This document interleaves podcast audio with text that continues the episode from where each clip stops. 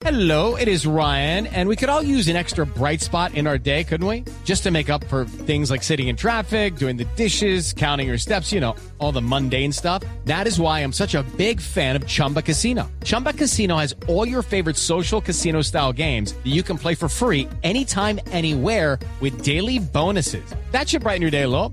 Actually, a lot. So sign up now at chumbacasino.com. That's chumbacasino.com. No purchase necessary. BGW. Void were prohibited by law. See terms and conditions. 18 plus.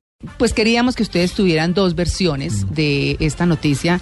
Eh, digamos que dos versiones dadas por dos hijos criados por parejas homosexuales. Así que la primera de ella es Dawn Stefanowicz.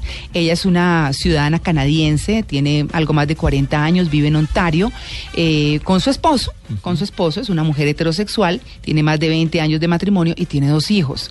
Eh, sin embargo, ella es conocida por ser una gran defensora del matrimonio heterosexual, por su caso particular. Y va a donde quiera que haya posibilidad en el mundo, hablar de su caso y hablar del tema. Y a ser defensora, como les dije al comienzo, del matrimonio heterosexual.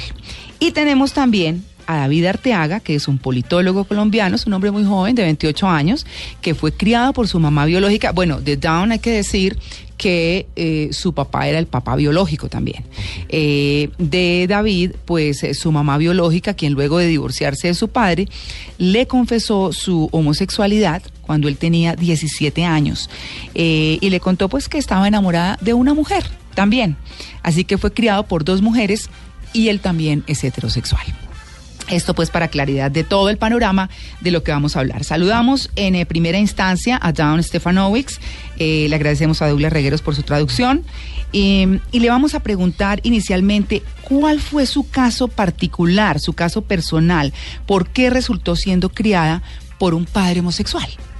My father actually had different Su male padre sexual tuvo partners varios from compañeros the time I sexuales cuando ella era niña. who came into Algunos se quedaban en su casa home, y and otros iban eventualmente de visita. Bueno, eh, ahí en ese caso y dentro de lo que se lee en la página de ella, pues era un hombre muy promiscuo, eh, ella sufrió abusos mm, y para ella pues obviamente asumir su sexualidad no fue fácil. Vamos a hablar ahora con David. David, eh, buenos días, ¿cuál fue su caso personal y por qué resultó siendo criado por una madre homosexual? Bueno, pues mi caso particular, digamos que arranca un poco más tarde, cuando yo ya era adolescente. Eh, yo crecí toda mi vida con dos familias, digamos que mi mamá y mi papá se separaron desde muy jóvenes, entonces siempre tuve como dos hogares, mi hogar paterno y mi hogar materno. Eh, pero yo siempre viví con mi mamá, entonces en una condición de mamá soltera, aunque mi papá pues siempre ha sido un gran padre y ha respondido por mí.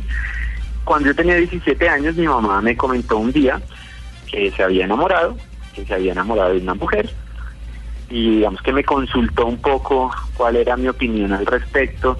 Ella pues estaba bastante asustada, como que yo fuera a, a ponerme en contra o a, a rechazar un poco a su pareja y lo que yo le dije a ella fue que, pues si bien me pareció un poco extraño en la medida en que los 17 años previos ella había tenido parejas hombre, mientras ella estuviera feliz yo iba a estar feliz. Tengo 11 años en los cuales he crecido ya con una familia diversa eh, como un ejemplo y un modelo de amor, de respeto, de cariño y de igualdad. Bueno, pero entonces volvamos con Don Stefanovics para preguntarle por qué fue tan difícil la crianza suya con un papá homosexual y sobre todo qué la lleva a liderar esta causa de que los niños no sean criados por papás homosexuales. I have only compassion for people who struggle with their sexuality Lo que siente gender realmente por las parejas homosexuales es- es una compasión. Pero independiente de su tendencia sexual, los niños, a su modo de ver, necesitan conocer su herencia, conocer uh, su identidad y eso obviamente tiene un, gran to impacto en su um, formación.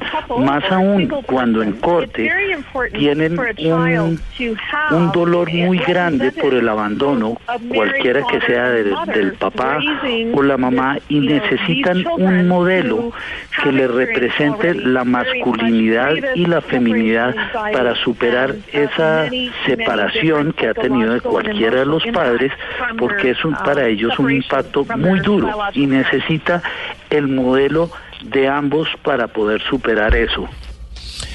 Bueno, y ahora vamos a ver qué nos dice David Arteaga. Eh, eh, yo le quiero preguntar si para usted fue difícil su crianza, si está de acuerdo con la adopción por parte de parejas homosexuales. Yo estoy completamente de acuerdo, entre otros porque creo que la sexualidad no debe ser una variable que entre a jugar ahí. Es decir, así como pueden haber padres buenos, regulares y malos heterosexuales, pues habrá parejas buenas, regulares y malas en términos de su idoneidad para criar a un niño o a una niña en el seno de una familia. Creo que esa es una variable que no debería importar y que de hecho nos importa tanto porque estamos muy llenos de prejuicios en contra de la comunidad LGBTI. Pensamos que son unos monstruos, unos depravados o bueno, cualquier tipo de adjetivos oscuros y resulta que no, pues que son personas comunes y silvestres que tienen unos gustos diferentes a los que quizás tenemos los heterosexuales, pero que no por eso son más o menos y no por eso pueden ser discriminados. Es decir, en esa medida yo estoy muy contento porque creo que se abre la posibilidad para que miles de niños que han sido abandonados puedan tener una familia y lo que espero, como creo que debería estar esperando todo el mundo, es que el ICBF pues siga con una tarea muy importante digamos de tener unos estándares muy altos para dar la adopción, o sea, que ellos comprueben la idoneidad, pero que no sea la sexualidad una variable para reprimir o negar la posibilidad de un niño de tener una familia. Esta pregunta es para Don Stefanovics. Específicamente, ¿qué sufrió en esa crianza que le dio su papá homosexual? My father had different sexual partners coming into the home. And it was very difficult because I didn't see my own gender, female, being valued, loved. Lo más difícil que encontró en esa crianza es ver a su papá con diferentes parejas sexuales y que por obvias razones ella no veía en su entorno representado a su género femenino como algo importante que fuera valorado y que fuera amado. Solo lo veía en la parte masculina. Entonces más o menos a los tres años empieza a rechazar a su papá porque está buscando afirmar su feminidad, su parte de mujer y que eso no se lo podía brindar su padre, solo se lo podía brindar su madre biológica. David y eh, David Arteaga, ¿usted sufrió eh, por algo específico durante su convivencia con ellas, con sus madres? ¿Se le dificultó compartir su situación con sus amigos? Por ejemplo, ¿sufrió algún tipo de bullying en el colegio o esas cosas por el estilo? Pues mira, al comienzo para mí quizás lo más difícil eh, era contarlo, justamente por lo que tú estás diciendo. Digamos que hay unos esquemas sociales que son fuertes y me da un poco de temor socializar el tema. Entonces al principio lo que hice fue como contárselo única y exclusivamente a las personas muy, muy, muy cercanas a mí, como a mi círculo más íntimo de, de amigos. Pero digamos que más allá de ese temor y de quizás al principio, el primer año, sentir algún tipo de curiosidad o extrañeza al ver a mi mamá con otra mujer, porque tampoco voy a negar que no fuera extraño, pues creo que al final me di cuenta que mi mamá estaba muy feliz y que realmente pues estaba enamorada y que era un amor muy bonito y que tenía una relación pues supremamente sana y que realmente pues no había nada que temer allí. Entonces quizás el primer año fue difícil como la socialización, como contárselo a todo el mundo y, y como acostumbrarme a verlas. Pero una vez se superó eso, pues para mí realmente ha sido una experiencia muy grata y muy positiva, te diría de crecimiento incluso personal frente a muchos estigmas y prejuicios que incluso yo también en medio de una sociedad tan conservadora como la que tenemos tenía. Bueno, en este en esta sociedad tan conservadora como decía eh, David y esta situación de que a veces la moneda tiene más de dos caras. Esta pregunta es para Down. La gran discusión es si es más adecuada una pareja homosexual o una heterosexual. Y preguntarte si al que bueno que algunos piensan que tener una excelente pareja es eh, de padres heterosexuales o gay. Es una lotería. ¿Usted qué piensa? Uh, putting aside one's sexual attractions and behaviors, children take about 25 years to grow up. They're the only mammal. Independiente del gusto o de la atracción sexual que pueda representar una pareja homosexual criando un niño, ella ve que el ser humano es el único que toma realmente en madurar este tipo de experiencias 25 años, un cuarto de siglo donde necesita mirar que hay equidad en los valores, equidad en el amor, en el cuidado hacia los niños, tanto por el género masculino como el femenino, que eso es lo que ven los niños en su diario vivir cuando está criado así. Carecen obviamente de un equilibrio en sus seguridad, en su autoestima, en sus valores, en el caso de ella, en la feminidad, porque no es la misma calidad que puede dar dos padres o dos madres que el equilibrio en calidad de amor que se da entre un hombre y una mujer, que sería el padre y la madre. Ella veía que había un género rechazado y para eso nunca hay sustituto y le afecta muchísimo. Eso le afectó obviamente al ver un género rechazado en la expresión de su feminidad como niños y es que los niños, a su modo de ver, ven las cosas en blanco y negro. Entonces es mucho más tajante el hecho de que es un sexo el que es rechazado y es muy difícil de, de sustituir toma mucho tiempo en procesar eso para los niños y obviamente no, no guarda el mismo equilibrio que si fueran criados por padre y madre. Escuchamos a la respuesta de Don Stefanovic y hacerte la misma pregunta a ti, David. Eh, bueno, está, sobre esta discusión, ¿es una lotería ser criado con padres heterosexuales o gay? ¿Qué piensa usted? Yo estoy de acuerdo, digamos que realmente pienso que la sexualidad no puede ser una variable que defina la idoneidad de una, de una pareja para tener una crianza adecuada de un niño. Es decir, y lo explico de una manera sencilla, hay muy buenos padres heterosexuales, como el mío, pero también hay unos padres pésimos heterosexuales que nunca vieron por sus niños, como es la historia de millones de colombianos en este país que no conocen a su papá. Igual con sus mamás.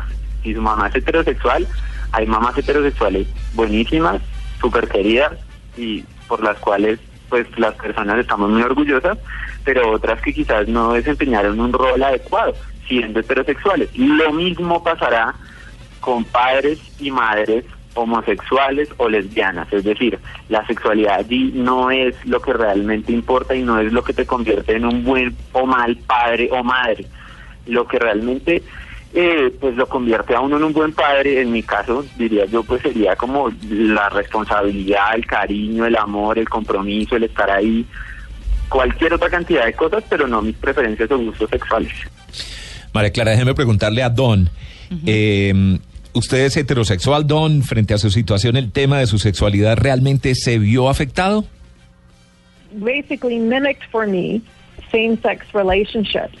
So, of course, children like myself uh, would struggle with their sexuality and struggle with gender identity.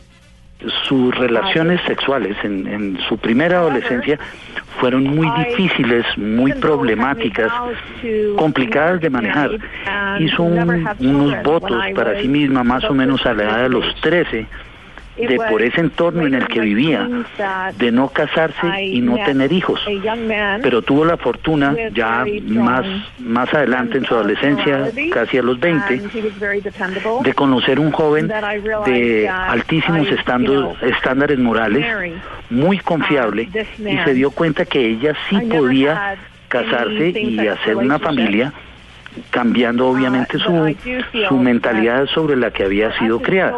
No tuvo relaciones sexuales previas, pero ha sido una buena relación y reafirma que los niños, como ella, se ven muy, muy afectados por el entorno en que, en que se crían y les toma muchísimo tiempo, décadas, en asimilar todo ese entorno y poder establecer su, su identidad sexual. Y ahora le pregunto a David si su sexualidad o su identidad sexual no se vieron afectados por esta situación. No, para nada. Digamos que eso también es uno de los estigmas que existe y que se piensa que porque dos personas o porque una pareja tenga determinada orientación sexual, los hijos la van a tener. Si eso fuera así, entonces todas las personas que son gays, lesbianas, bisexuales o transgeneristas debieron haber tenido padres o madres bisexuales, lesbianas, gays o transgeneristas y sabemos que no es así. Eh, la homosexualidad no se pega, la homosexualidad no se contagia, la homosexualidad es una manera de ser y de sentir. Incluso yo iría más allá, si yo fuera gay no habría ningún problema tampoco. Es decir, lo que tenemos que sacarnos un poco de la cabeza es pensar que está mal pensar distinto, sentir distinto y tener unos gustos distintos a los heterosexuales. Don, ¿y usted es casada y tiene hijos? Yes, I've been married for a long time and I do have two children and I have a great deal of compassion and understanding around men and women. Es casada hace mucho tiempo, tiene dos niños y siente realmente una compasión muy grande por las mujeres que todavía están batallando con lograr su, su identidad sexual y los derechos de los niños, así sean un, un buen hogar, una buena crianza, buenos padres, independiente de todo, no debe ser antepuesto al modelo de crianza de hombre y mujer.